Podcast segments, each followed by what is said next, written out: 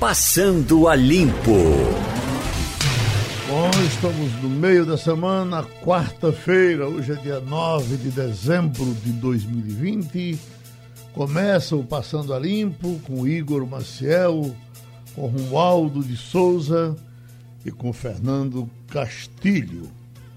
Pode ser chovendo molhado, Igor, mas é, não dá para a gente ficar.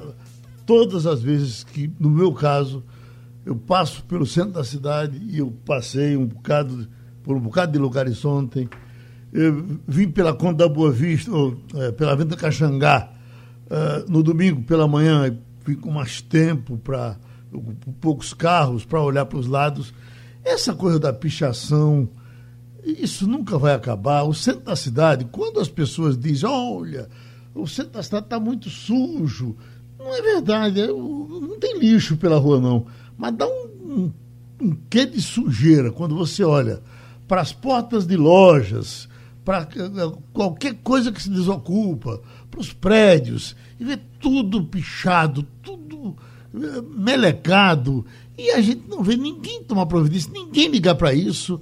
É uma coisa que eu fico triste, mas me parece que isso já entrou na paisagem para as pessoas que teriam responsabilidade de cuidar, e isso fica para lá. Igor Maciel.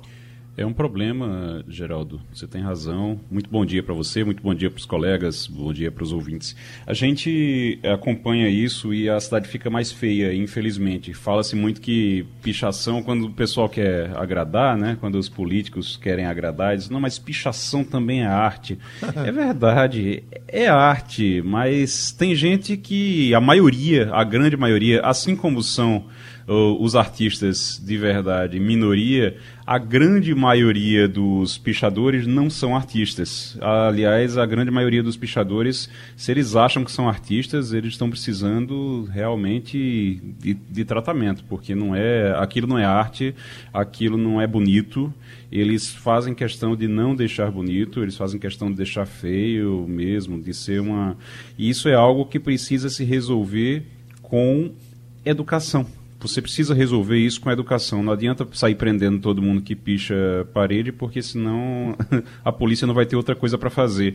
Mas em alguns lugares, como por exemplo, como a gente vê a Conda da Boa Vista toda ali restaurada, a Conda da Boa Vista eh, ficou bonita depois da intervenção que foi feita eh, pela prefeitura, essa última intervenção agora, e aí vão lá e quebram o vidro, vão lá e picham as paredes e fica tudo mais feio. É realmente muito triste. Agora, uh, precisa ser feito com a educação, precisa ser feito com um trabalho, como é um trabalho que o, o Compaz faz, por exemplo, em alguns setores da cidade, isso precisa ser reconhecido, é, mas precisa ampliar. Senão, a gente vai ver sempre a cidade dessa forma. O Fernando Castilho, para mim dá um, uma sensação de insegurança enorme, porque você vai passa ali, por exemplo, na Ponte Velha, no sentido na, na, na Ponte de Ferro da Imperatriz no, claro que só, só, o carro só anda no sentido uh, uh, no sentido Ponto de Limoeiro.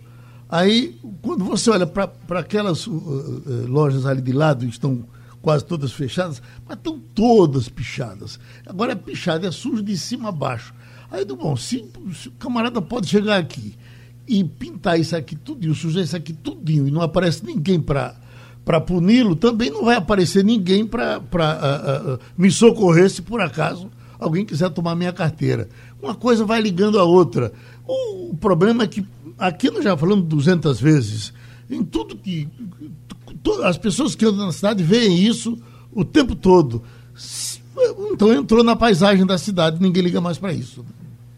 Bom dia, Geraldo. Bom dia, Igor. Bom dia, Romualdo. Bom dia, ouvintes. Olha, o que está acontecendo é que a degradação do centro da cidade não começou agora, né? já vem de vários anos. O, o Recifense abandonou o centro. Você só vai no centro quando precisa de uma coisa muito específica e que você não acha no shopping center.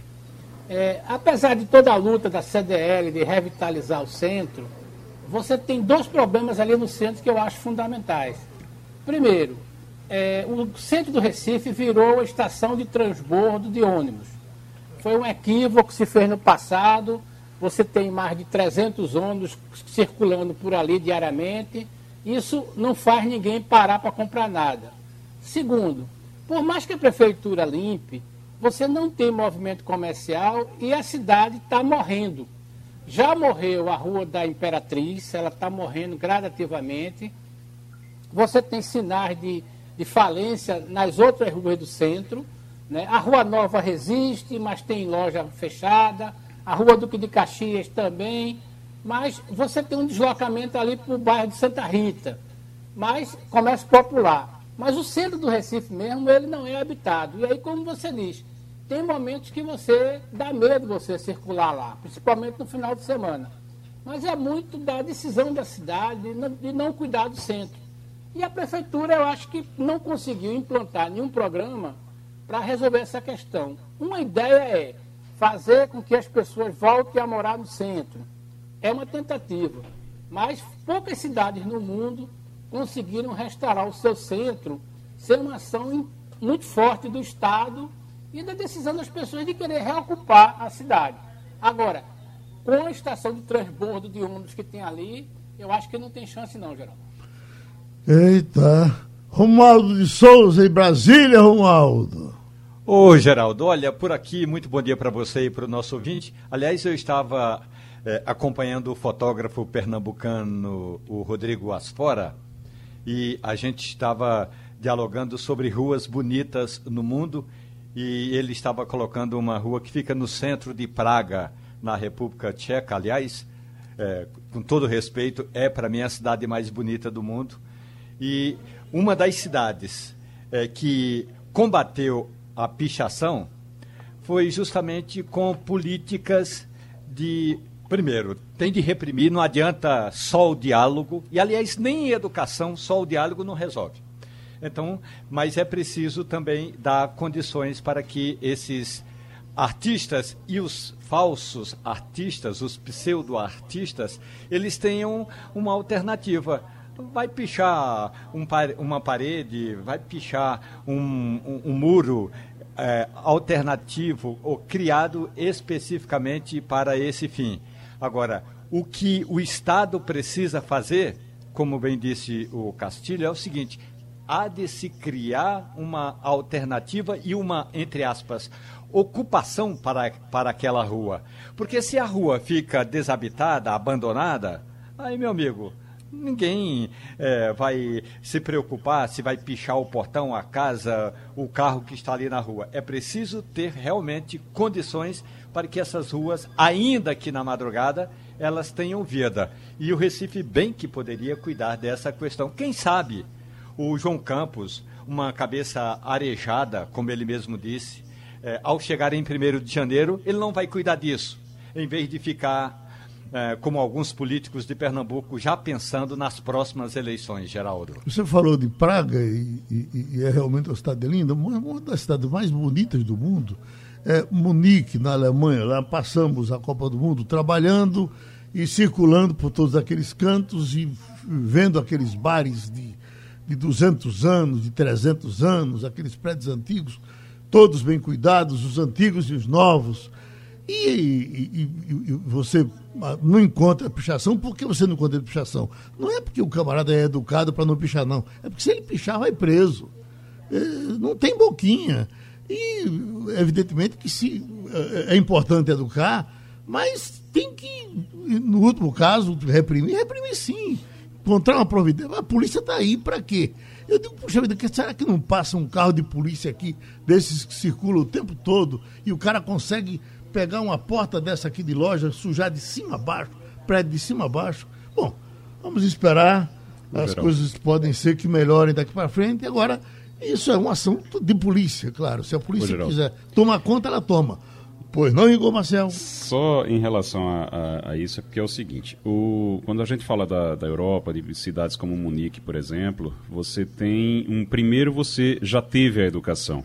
Então, a educação lá já aconteceu. A cultura é, lá, para que isso não acontecesse, a, a, a, ativação de uma cultura em que isso é errado, isso não pode acontecer, já ocorreu. E aí, depois, você tem sim a repressão. O problema é que aqui a gente não tem nada disso, e no caso da repressão, você imagina a quantidade de crimes, de outros crimes que a polícia de Monique tem para tem que lidar e a quantidade de outros crimes que a polícia do, do Recife precisa lidar. Então são realidades diferentes. Agora é lógico que realmente é crime e que precisa ser se é, a polícia passa e pega isso e pega em flagrante tem que ser preso mesmo. Dá um TCO. Ninguém fica preso na verdade, vai ser detido, mas precisa ser levado sim, pelo menos como exemplo.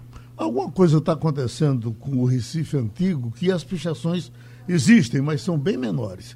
O, o, o Recife que foi jogado fora é esse é, é, aqui do meio, Santo Antônio, Boa Vista ali, né? São José, Boa Vista. É. Essa parte que você falou, por exemplo, lá perto do mercado de, de São José, ali é tão movimentado, acho que ali tem gente toda hora, e é, é, essa coisa é menos. É, é, ali já é o tipo de problema de desordem com os caras se instalando de todos os jeitos nas portas das lojas. Mas quando você pega essa, esse, esse, esse caminho virtual que fez há pouco Castilho, Rua da Imperatriz, Rua da Aurora, especialmente nesse trecho ali perto do São Luís, ali por trás do São Luís, a, a própria Conta da Boa Vista, por onde passa a polícia, em todas as horas. Aí, meu filho, aí é, é... e aí você Legal. vai para os subúrbios, Pô, não sei como é que tem tinta, como é que tem tinta para sujar uma, uma, uma, a Avenida Caxangá todinha uh, encruzilhada. Por onde você vai? Ô, Geraldo, para completar, é, o Recife tem uma coisa bem interessante. Ele se reinventa em alguns espaços. Né? Por exemplo, é, se você pegar o quadrilátero que vai da rua, da Casa da Cultura, que vai até o Cais de Santa Rita, do ponto de vista de negócio, ele vai muito bem, obrigado. Então você tem a Rua da Concórdia totalmente tomada hoje por som e eletrodomésticos e um pouco de moto. Você vem aquele trecho da Dantas Barreto negociado com panelas, equipamentos domésticos, comércio ambulante.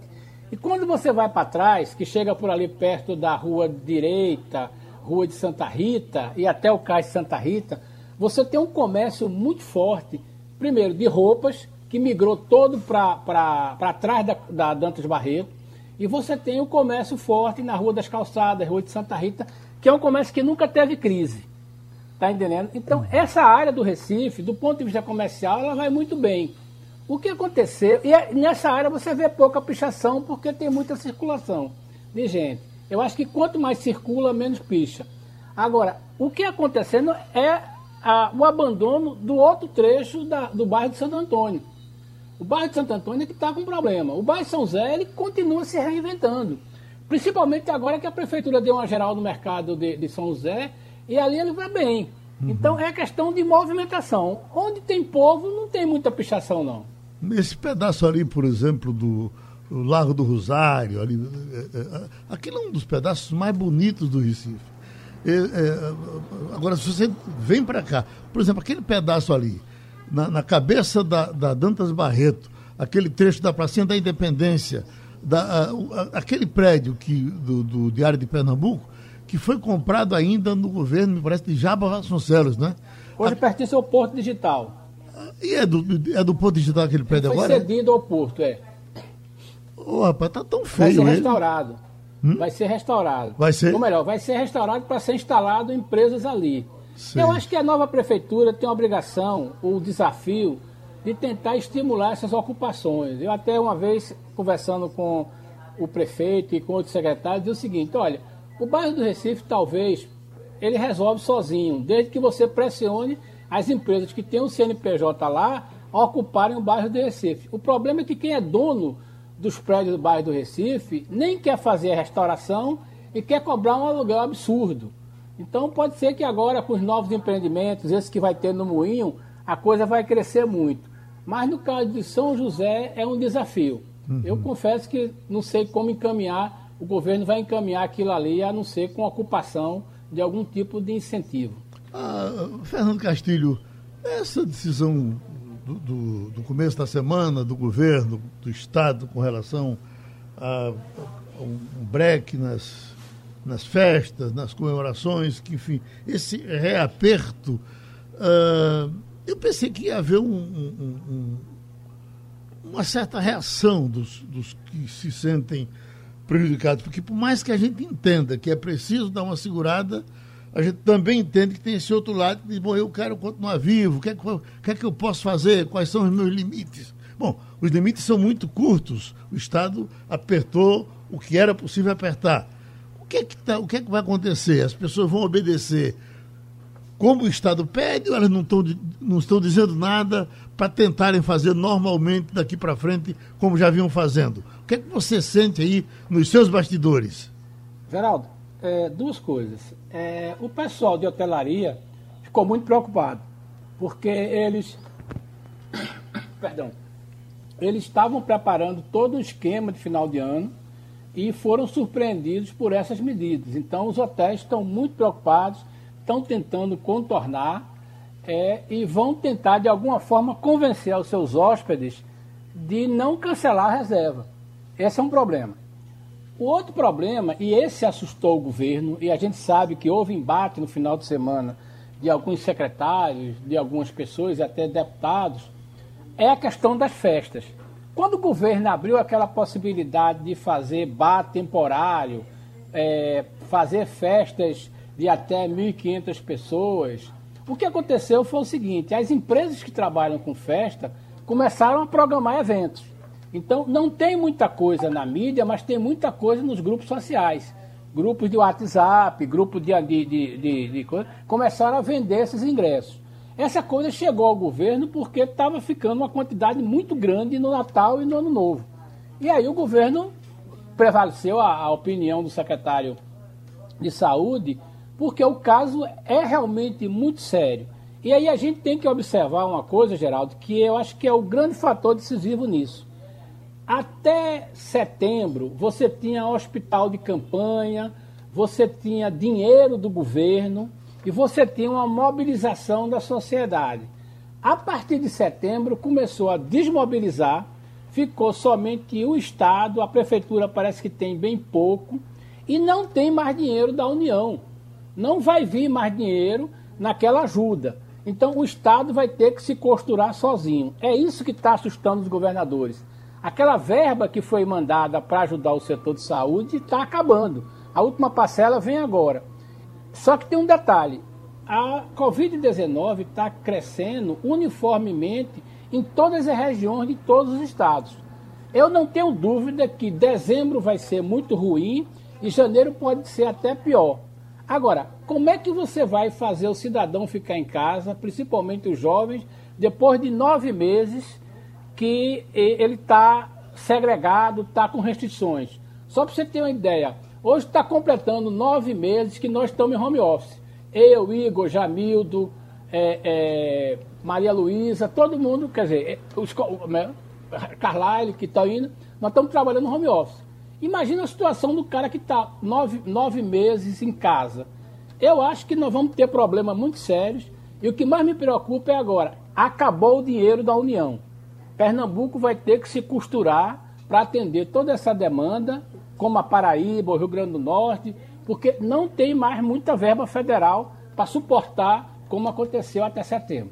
Eu estava uh, acompanhando essas opiniões importantes que partem de São Paulo, Rio, do Sul, de modo geral, o, o, dessa, dessas regiões uh, uh, centro-oeste, etc e eh, a Natália Pasternak, por exemplo, a doutora Rosana Richman, que é outra cientista infectologista, eh, enfim, todos esses que falam, a partir da vacina, eh, Castilho, aquela, aquela sensação de, de estamos já já nos resolvendo. Olha, se segure, pelo amor de Deus. É isso aí. Essa, essa sensação a gente passou até a partir de ontem. E eu não sei até que ponto ela, ela, ela nos disse: olha, sobra um, um, um, ventinho no ouvido, sopra um ventinho no ouvido, só tudo bem, vá para a rua, já chegou, chegou a hora, a vacina já está aí. Ou aquela que Daqui diz, aquela do, do, melhor bom senso que diz, olha, se segure, porque já já a gente chega com a solução. Eu não sei se é já já não no Brasil não, viu, Geraldo? A gente está falando aí de 100 dias, pelo menos. Uhum. Mas vamos é, torcer. A gente está tá, a gente tá preocupado com essa data. É, esperamos que não sejam aí os 60 dias, como disse o, o Pazuello, né? Que no mínimo 60 dias para autorizar qualquer uma, qualquer que seja a vacina. 60 dias significa que a gente vai terminar o mês de dezembro, vai terminar o ano e vai entrar em fevereiro para poder ter uma autorização da Anvisa. Isso quando você tem países que já estão é, vacinando. Eu acho que isso não vai chegar a 60 dias. Tem lei já que. Tem uma lei que foi aprovada esse ano, no começo desse ano, que obriga a Anvisa a ter somente 72 horas depois que uma agência europeia, americana ou, ou uma agência da China, ela São quatro agências. São quatro agências, né? É Estados Unidos. China, Japão, Estados Unidos. Japão também, isso. Japão. Quando essas quatro agências, uma delas autorizar a vacina, qualquer que seja a vacina, então o, o Brasil é obrigado, vai ter 72 horas para autorizar também. Se não autorizar, é tácito o negócio, não vai direto, então não vai ter, é, é, não vai ter que esperar pela Anvisa, vai poder já aplicar a vacina aqui. Eu estou vendo agora, por exemplo, que a Europa já avisou que vai autorizar a vacina da Pfizer em 29 de dezembro. Então, a Europa autorizando a vacina da Pfizer em 29 de dezembro, o Brasil já tem um, uma promessa de compra de 70 milhões dessas doses, dessa, dessa vacina da Pfizer. Mas, Igor, só vai chegar a 2 milhões em janeiro. Certo. Esse talvez seja o grande problema. Certo, Castilho. Mas aí tem que ver logística, tem que ver como é que está sendo feita a logística disso. Também tem essa da Coronavac, que se fala tanto que a vacina chinesa, a vacina chinesa, mas a agência reguladora da China não autorizou ainda, ou já autorizou? Porque se já autorizou, a gente, o, o Dória lá, com toda a arrogância do mundo, que ele está agindo com toda a arrogância do mundo, mas ele poderia já estar é, tá vacinando. 72 horas e ele já pode começar a vacinar, se a China tiver autorizado a vacina. O nosso Romualdo, que está no centro da confusão, Romualdo, o que a gente sente é que a, a pressão, a ida dos governadores, o mundo científico também partindo para cima. Eu tô, por exemplo, nós teríamos hoje um importante técnico da Anvisa, daí de Brasília, que estava programado, já estava tudo acertado para estar com a gente agora no Passando a Limpo, ele não está porque é, está em permanente reunião. O pessoal, olha, alguém de bom senso deve ter chegado e disse, olha, a gente tem que fazer alguma coisa, age que senão o bicho pega. O que é que Romualdo nos diz, ele que está em Brasília agora? Olha, Geraldo, eu digo que os governadores saíram da reunião de ontem jogando incenso em Eduardo Pazuello. E o ministro da Saúde não merece os incensos que foram jogados é ah, para o lado dele. Como, por exemplo, o governador de Pernambuco, Paulo Câmara, que ficou parte da reunião e saiu dizendo que a reunião foi muito importante, porque a gente agora só vai esperar um plano de vacinação. Na prática, não é bem isso, não. Na prática, Eduardo Pazuello é o homem errado no lugar errado o ministro que cuida de logística no Exército, se estivesse hoje num conflito com um país é, que quisesse, digamos, invadir o Brasil, e ele, como general da ativa da área de logística, não teríamos armamento e munição suficiente para enfrentar o adversário. É assim no, na área da saúde. O ministro Eduardo Pazuello ontem é, levou boa parte do tempo da reunião com os governadores, batendo boca com o governador de São Paulo. Depois o ministro Pazuello, tão seguro de si, chamou a imprensa para uma conversa que na verdade não era uma conversa, foi conversa fiada, foi uma declaração sem microfone para que a imprensa fizesse perguntas. Ainda assim a gente perguntou sem microfone e o ministro foi embora, ou seja, o que ele disse foi: havendo demanda, haverá vacina. Ô minha gente, será, será que com cento é, e quase 180 mil mortes, nós não temos demandas para as, a vacina? Tem que Temos sim.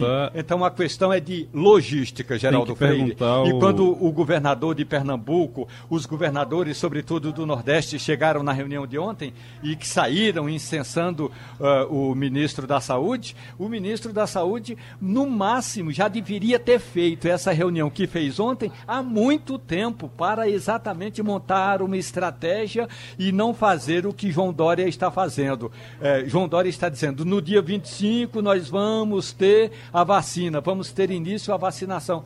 Será que vamos ter início à vacinação mesmo? Ou os outros governadores vão ter de fazer como fez o governador do Maranhão, que entrou com uma ação no Supremo Tribunal Federal para garantir o que já está na regra? O que diz a regra? A regra é: se a vacina chegar na Anvisa e em 72 horas a Agência Nacional de Vigilância Sanitária não der o atestado da vacina, a vacina estará em vigor. Então é isso que tem que fazer: impre imprensar esses técnicos e os agentes e os diretores da Anvisa no canto da parede e dizer ou libera ou a gente vacina de todo jeito. Tem que, perguntar, tem que perguntar ao general Pazuello, que é especialista em logística, se ele sabe o que é demanda, porque eu acho que ele não sabe o que é demanda. Agora, em relação aos governadores, eu até coloquei na, na coluna hoje isso, na cena política do Jornal do Comércio, a gente é, acompanhou que os governadores, eles saíram de lá dizendo que está tudo bem, é, mas me preocupa a posição do Paulo Câmara, do governador Paulo Câmara, pelo seguinte, os governadores, em sua em grande parte, parte, grande parte desses governadores, eles saíram lá incensando e, e elogiando o, o general Pazuello, viu, Romualdo? Mas 11 deles já estão em contato com o Butantan para usar a vacina lá do Butantan, a vacina de São Paulo, que é a, a Coronavac. Eles já estão fazendo contato, já estão negociando. O que me preocupa é o governador de Pernambuco não estar fazendo isso, não está entre, entre esses 11. Isso aí é o que me preocupa, porque uma coisa é você fingir que confia no governo federal, mas estar tomando as suas providências. Outra coisa é você confiar de verdade no governo federal com um general que é o ministro da Saúde, que é extremamente, já se mostrou incompetente de várias formas, e o Bolsonaro, o presidente da República, que é negacionista, que acha que, as, que a coisa não é tão ruim assim. O desembargador Francisco Queiroz está com a gente. E, doutor Queiroz, essa manchete que eu leio aqui para o senhor Crise no STF. Derrota da ala garantista, racha ministros e ameaça minar a gestão de Fux.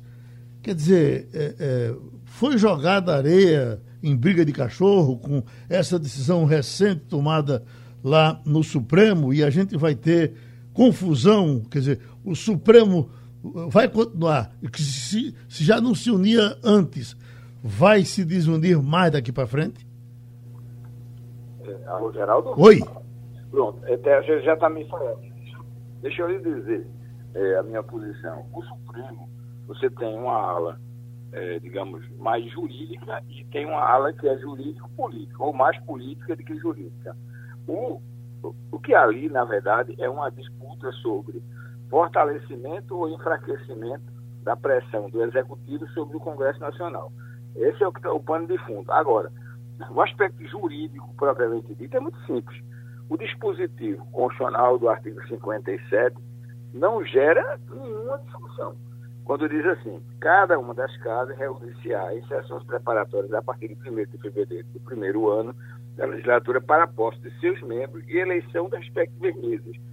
Para mandato de dois anos, vedada a recondução para o mesmo cargo na eleição subsequente. Então, não tem dúvida nenhuma.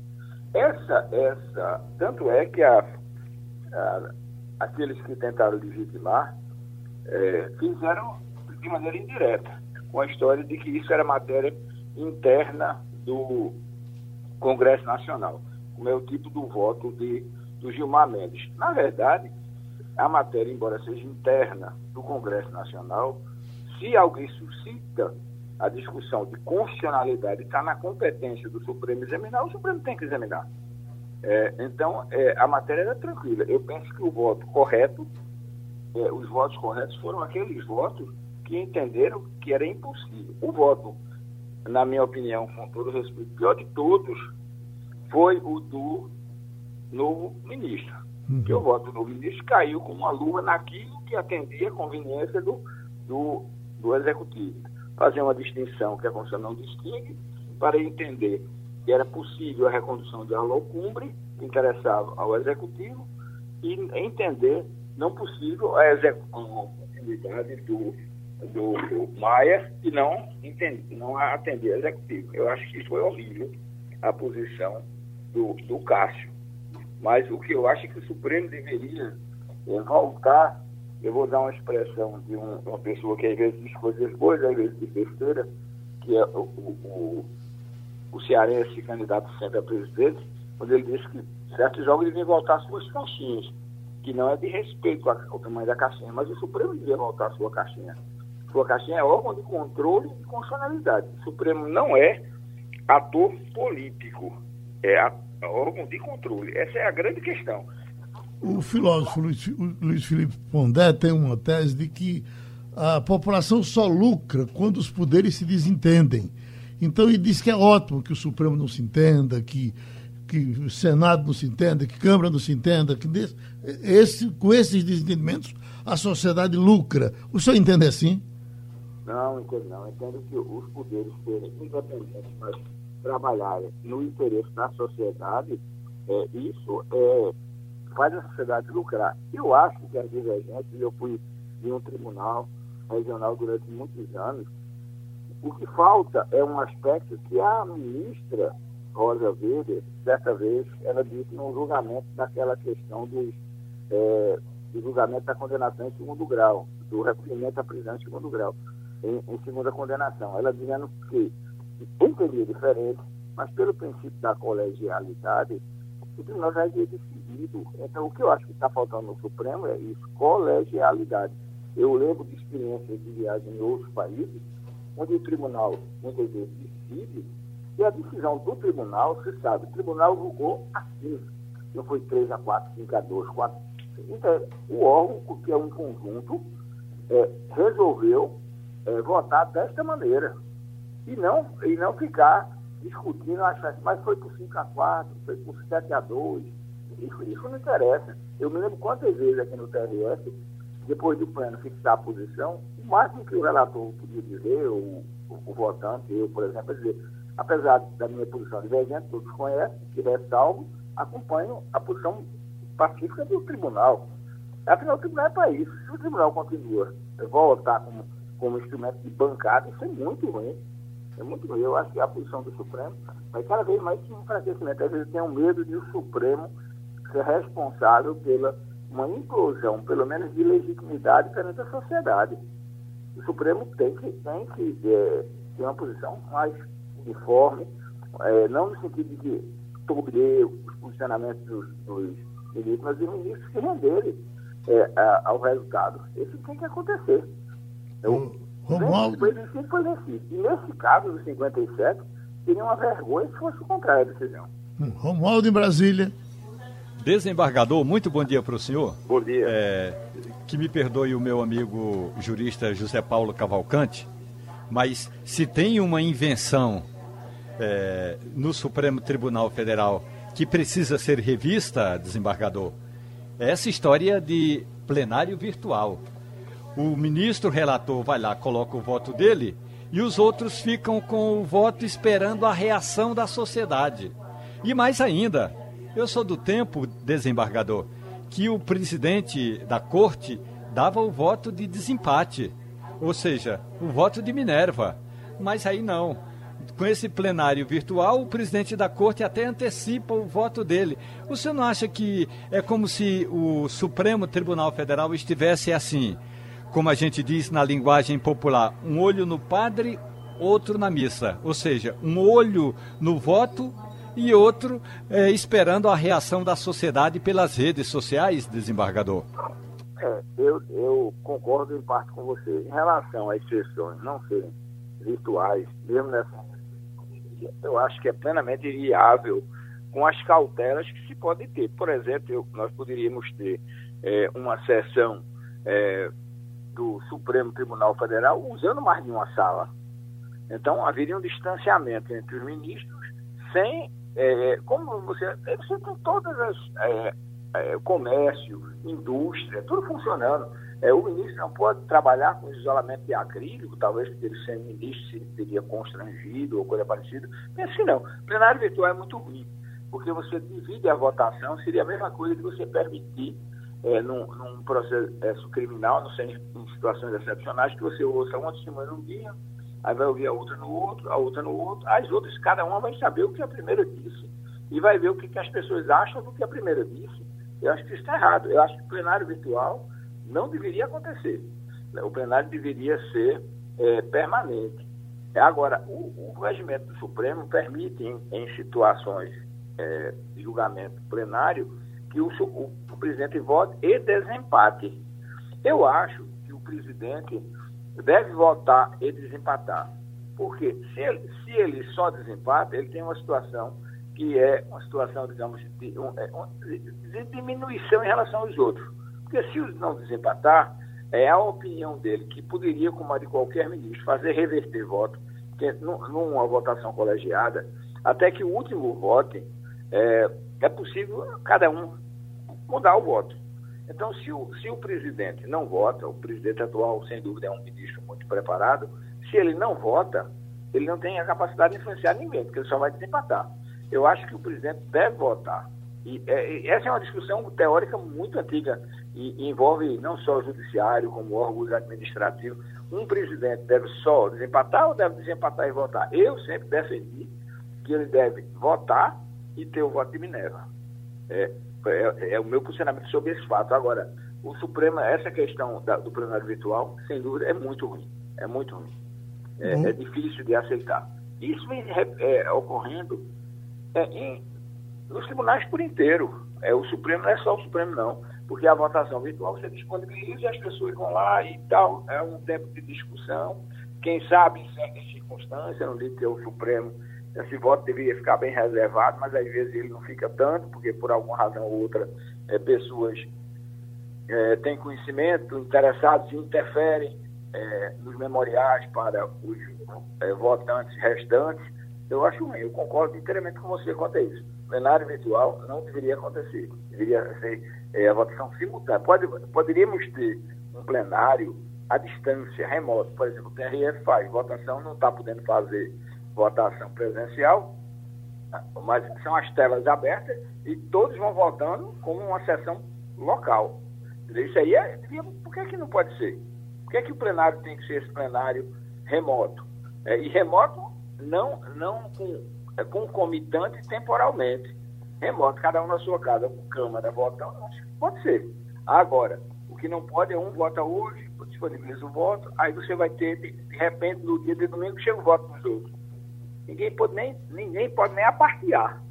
Porque num plenário à distância, eu posso apartear o outro. O outro está votando, eu peço a palavra e, e me manifesto. Posso influenciar os terceiros, ainda não votantes, ou os que já votaram.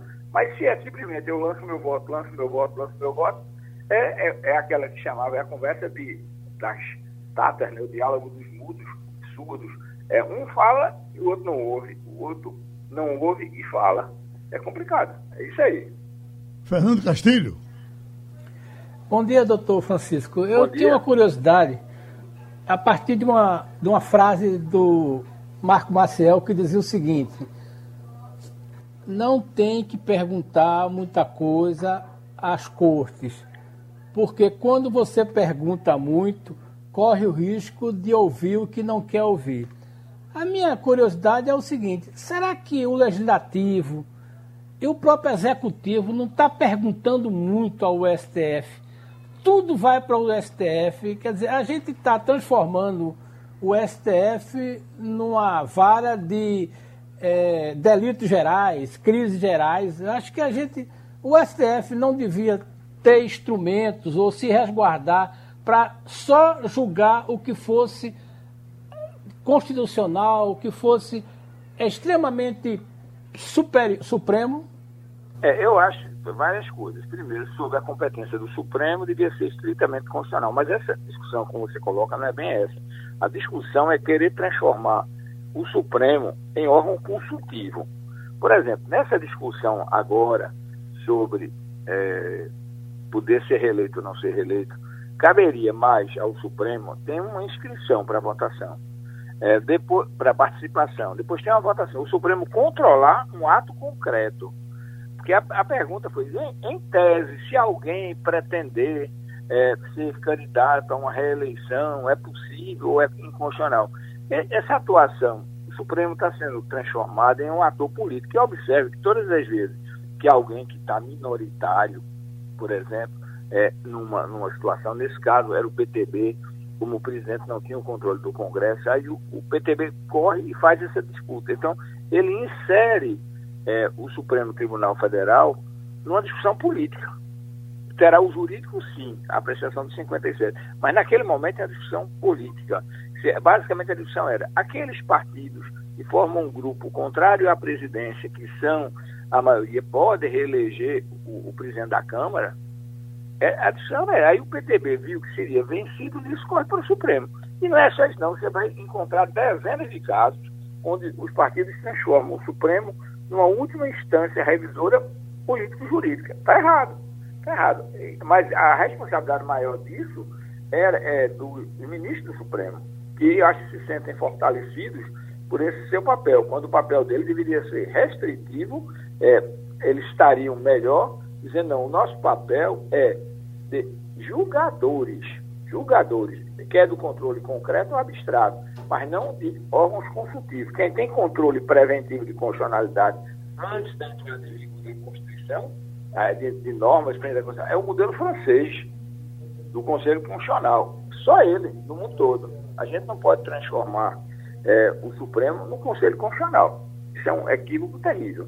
Sobretudo quando, infelizmente, parte dos nossos ministros, alguns muito preparados, é, resolvem ser atores políticos. E nós temos vários. Poderia citar alguns exemplos. O mais conhecido deles é aquele que, quando vai a Portugal, a, a, os brasileiros que estão lá o vai. Eu não dizer que ele é bom ou que ele é ruim, mas ele é um político. Ele é um político. E age como tal. Isso é muito ruim.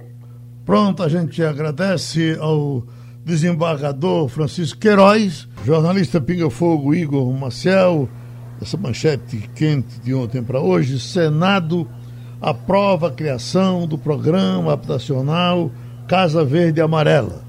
E esse programa substitui o Minha Casa Minha Vida.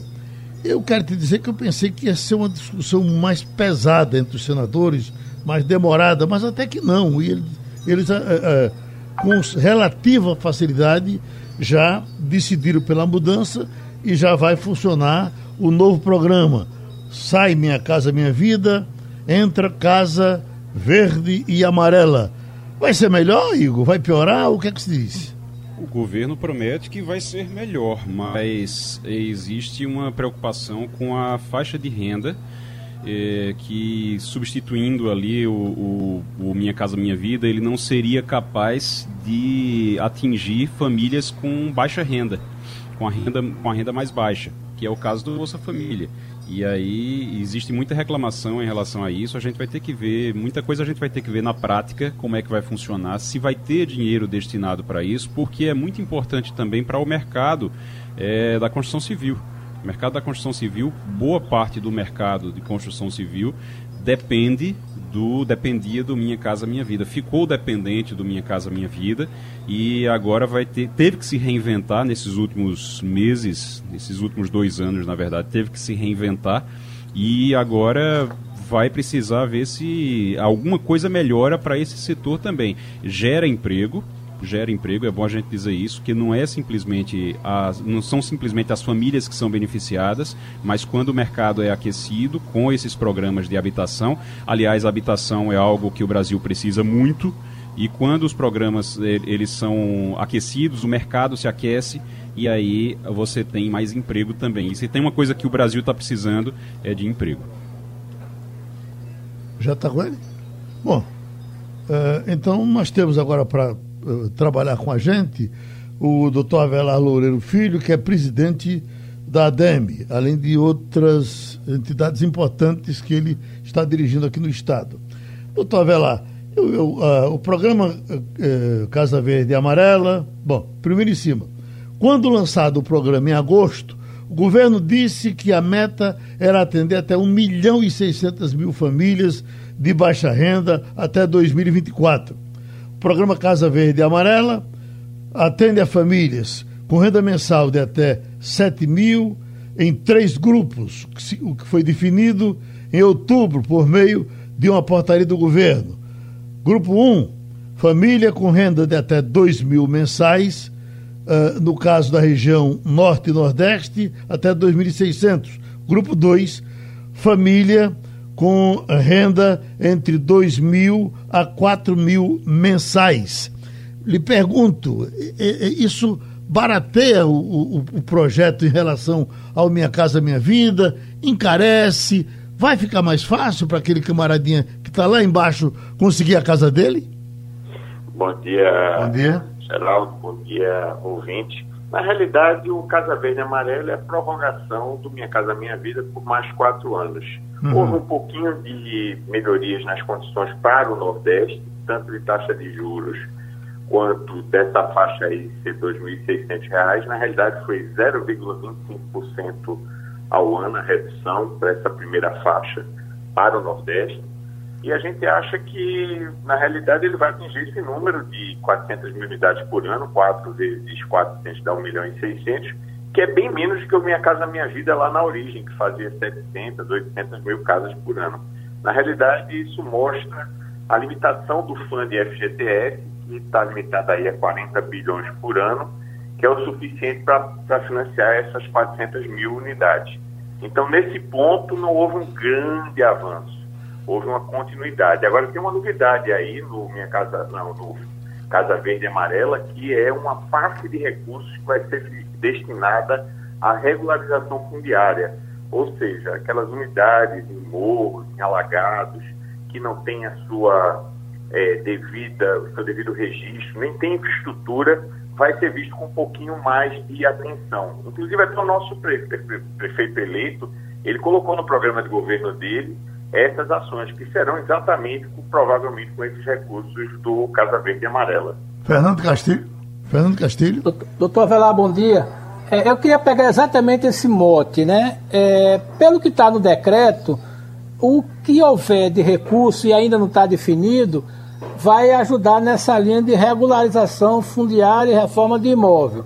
Tanto que alguns prefeitos, inclusive João Campos, já colocaram isso. Mas tem um problema muito sério que é o seguinte: o imóvel até para quem tem renda de até 2 mil, que era atendido no faixa 1, o governo não detalhou nada e você não tem nem volume de recursos definidos. O senhor acha que as prefeituras ficaram é, é, sem condições e, e os programas habitacionais nessa faixa vão ficar parados até que se decida algum valor? É isso mesmo ou eu estou enganado? É, na realidade, o governo federal fez a seguinte opção: é muito caro você fazer o faixa 1, que custava mais ou menos 100 mil reais por unidade, e dar à pessoa e não ter nada de volta. Ou seja, os 100 mil reais eram gastos é, e não tinham retorno, porque não é um financiamento, a casa é dada. Então, ele optou por fazer o seguinte: há um déficit muito grande nessas subhabitações, que as pessoas moram em algum lugar, o problema é que moram em subhabitações. Então ele vai investir orçamento em melhoria de habitações. Agora vai ser muito importante o corpo técnico das prefeituras. E onde não há, o governo do estado vai ter que auxiliar esses municípios via o seu é, uma secretaria de planejamento, a própria FIDEM aqui na região metropolitana, para que esses municípios consigam fazer esses planos urbanísticos de melhoria das áreas. O Romualdo, Regularizar ainda Castilho, perdão. as favelas. Exatamente, a ideia é melhorar a vida no que seriam as favelas ou comunidades. É, é esse o intuito do Casa Verde Amarela. Ele vai tentar isso, na realidade é uma tentativa. Agora, como eu volto a dizer, a questão técnica de ter esse plano urbanístico, de mapeamento das unidades, que melhorias seriam necessárias, tanto nas casas quanto na própria comunidade como um todo, é muito importante. O senhor eu diria que haveria condição a partir daí, eh, de, de, mexer com essas nossas palafitas que fazem tão mal a gente, com boa vontade do governo municipal, do governo estadual, isso se resolve com acompanhamento federal? Na realidade, as palafitas é outro problema. Veja bem, área de encostas e área de palafitas, que são áreas de risco, esses terão que ser relocados. Não dá para você é, como é que se diz, institucionalizar o palafita. Você vai ter que fazer algo melhor, próximo, mas não no local, não dentro do rio, não dentro do mangue, é, para que essas pessoas sejam deslocadas. Isso aí, o Minha Casa Minha Vida Faixa 1, ele ainda continua numa escala muito menor, nessas questões de, é, não é nem de vulnerabilidade, é de risco verdadeiro. A pessoa que mora no palafita está em risco iminente ali, de desabamento, de enchente e tudo. E em costas de morros, ou topos de morros, onde tem barreiras, também é área de risco. Então, essas áreas continuam sendo atendidas pelo Minha Casa Minha Vida, faixa 1, quer dizer, no novo é, Casa Verde e Amarela. Uhum. E o olhar para aquela subhabitação dentro de uma comunidade que tinha pouca infraestrutura passa a ser atendido por esse programa de regularização fundiária barra melhoria das unidades habitacionais lá existentes. Romualdo de Souza. Avelar Loureiro, muito bom dia. Uma preocupação do agente financiador é exatamente a questão da inadimplência. No Minha Casa Minha Vida, o faixa 1 não tinha juros. Agora, nesse Casa Verde e Amarela, é, pegando região Norte e Nordeste, a taxa de juro varia de 4,75% até 5%, dependendo se o beneficiário é ou não cotista do Fundo de Garantia. A pergunta é: o senhor não acha que com essa elevada taxa de juro pode aumentar a inadimplência? como eu estava dizendo, faixa 1 é a casa dada, é a pessoa que está em situação de risco e não tem condições, então não tem problema com taxa de juros. Esse outro, é, que se chama faixa livre, no, na realidade está substituindo faixa 1,5, o antigo faixa 1,5 do Minha Casa Minha Vida. É, não tem essa inadimplência tão alta. Agora eu concordo com você que a taxa de juros de 4,75, 4,5 para uma taxa básica Selic de 2 realmente está muito elevada. Agora, para a gente ter essas condições de queda em taxa de juros, é importantíssimo que as reformas que estão sendo é, votadas e encaminhadas no Congresso façam efeito para que a gente não tenha que furar o teto de gastos, para que a gente consiga racionalizar a máquina pública, é, para que a gente tenha um país normal de taxa de juros normal. Aí todo mundo ganha. A construção civil é a primeira a ser beneficiada com essa queda da taxa de juros. Os financiamentos são de longo prazo e quando você pega juros compostos, em 30 anos, meio por cento é, é milhares de reais no financiamento imobiliário. Isso faz diferença. Pronto, então a gente agradece ao engenheiro Avelar. E, e quer falar? Pois não, fazer... Oi, só é, rapidinho, eu queria fazer uma pergunta só, só para esclarecer em relação à Minha Casa Minha Vida. É, realmente não, tem, não tinha juros a faixa 1, doutor Avelar, muito bom dia. Mas as prestações, tinha prestação mensal. O, a, as famílias pagam de 80 a 270 reais conforme a renda bruta. E essa, essa faixa some, essa faixa desaparece essas pessoas que podiam conseguir a casa, que seriam as pessoas das palafitas, de, de, de encosta, de morro, de tudo, que é, não, pode, não podem ficar no local, em que, no local em que estão e que o governo não vai reformar palafita, é lógico, a gente é, é, perdeu isso, isso aí se perdeu, acabou. É, agora a faixa 1 tem que pagar sim taxa de juros de vai de, chega a 5% a taxa de juros na faixa 1 do grupo 1 ou aliás, a, a 4,75%, né, para não cotista de FGTS no norte e nordeste aqui para a região. Agora, é, como é que fica, então eu queria insistir, como é que fica a situação das palafitas? De quem é a responsabilidade? Vai continuar sendo do governo federal ou as prefeituras vão ter que é, assumir isso nesse caso? Na realidade, esse é um, um uma dívida da nossa sociedade como um todo. Então, o governo federal está criando um mecanismo aí, é, vai, é, vai colocar recursos, é, recursos do OGU, ou seja, recursos a fundo perdido, não é recursos que vai ser cobrado juros nem do Estado, nem do município, nem do, da pessoa que vai ter a benfeitoria. É, e no caso, a gente tem que, vamos dizer assim, o importante é que o município seja o catalisador, ou seja, ele tem que enfrentar o problema e pelo menos fazer os projetos. Ou seja, é o mínimo. O município tem que organizar a forma de como receber esse dinheiro federal. É sempre muito importante. E quando o município não tiver capacidade, o Estado organizar isso junto aos municípios. A FIDEM tem um papel fundamental na região metropolitana nesse sentido, que ela tem quadro técnico para isso, para fazer esses projetos. E com esses projetos em mão, e atrás do Ministério do Desenvolvimento Regional, atrás do recurso do Casa Verde e Amarela. A lógica mudou um pouco. É, na realidade, o faixa 1 sai e o governo federal tenta investir na melhoria da qualidade da habitação daquela pessoa onde ela já está. Então não é fazer mais casas novas, e sim melhorar as casas que tem. Esse é que é o espírito do Casa Verde e Amarela. E o nosso agradecimento ao doutor Avelar Loureiro, que participou com a gente aqui do Passando a Limpo. O Castilho, é, é, para os que têm má vontade com a vacina do Butantan, fica mais fácil dela ser entendida assim, fala-se numa briga da fábrica Sinovac, eh, fábrica AstraZeneca, uma briga de sócios sem tamanho, e que essa briga é, é, é uma briga enorme. Os técnicos da Visa teriam se espantado, inclusive, com o nível da briga entre esses sócios. Eu te pergunto, isso poderia poderia melar o, o, o, o projeto? A vacina poderia Acho ser prejudicada por conta dessa briga de sócios? Acho que não. Isso é uma briga é, decorrente da, dos acionistas minoritários que acham que os acionistas majoritários da Sinovac estão lesando eles. Mas o que os técnicos da Anvisa fizeram foi, na semana passada, visitar a, a sede da Sinovac, e é, que vai fazer a, a, a, essa. estão fazendo, né? Essa vacina que foi comprada pelo governo de São Paulo.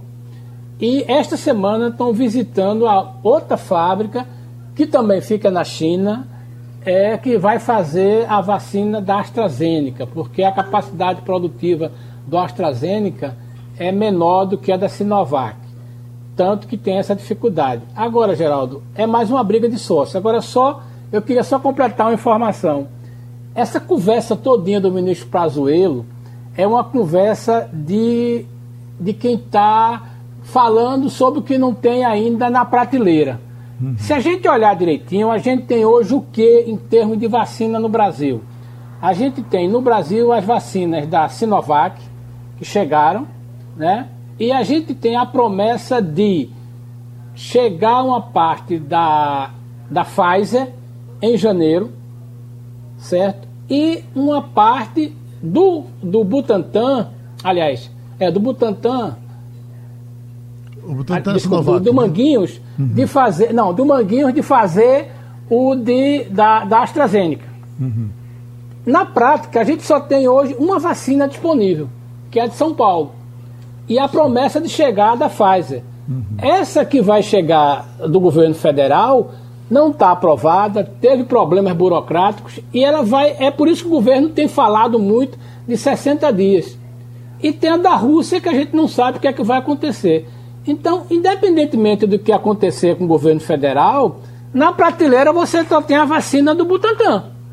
Se começar alguma coisa no Brasil, só pode começar pelo menos pelo Butantan. E aí vai ser aquela confusão que aconteceu. É por isso que os governadores estão conversando com seus colegas para ver se pegam a laminha. Certo. Mas, paciência. Ah. É o que está acontecendo. Então os governadores estão na luta para ver se. A, a, porque a Anvisa pode sentar em cima da vacina do Butantan para ela, ela demorar os dois meses que o governo quer. Seria pode. assim? Teria, seria sim, mas veja bem, é, é, isso seria uma, uma irresponsabilidade, né? Uhum. Mas na prática você só tem essa vacina para aplicar no Brasil. Porque o Brasil errou, Geraldo da questão da Pfizer. Por exemplo, seis países da América do Sul já compraram a vacina da Pfizer. O Brasil ainda vai assinar um protocolo. A gente está na lista, nós somos, seremos o sétimo país que vai receber vacina da Pfizer. Uhum. É por isso que ela está dizendo: eu vendo 70 milhões, mas só entrego um milhão em janeiro. É como se fosse um sinal. O governo errou muito nessa questão de não antecipar. Apostou tudo na AstraZeneca e é a que está mais atrasada. Vamos fechar, Romualdo? O, Igor quer Acho falar. Que é Igor. É, não, só é, em relação a, a, isso, o problema todo é que Bolsonaro e o, o governo federal, eles estão querendo empurrar todas as autorizações para que nenhuma vacina, no caso, não, na verdade não é nenhuma, mas que especificamente a vacina é, do Butantan, que João Dória diz que é do governo de São Paulo, não é, é bom, a única coisa que o Pazuello claro. acertou ontem é, foi isso, foi colocar o Dória no lugar dele e dizer, olha, a vacina não é sua, não é do governo de São Paulo, a vacina é do Butantan.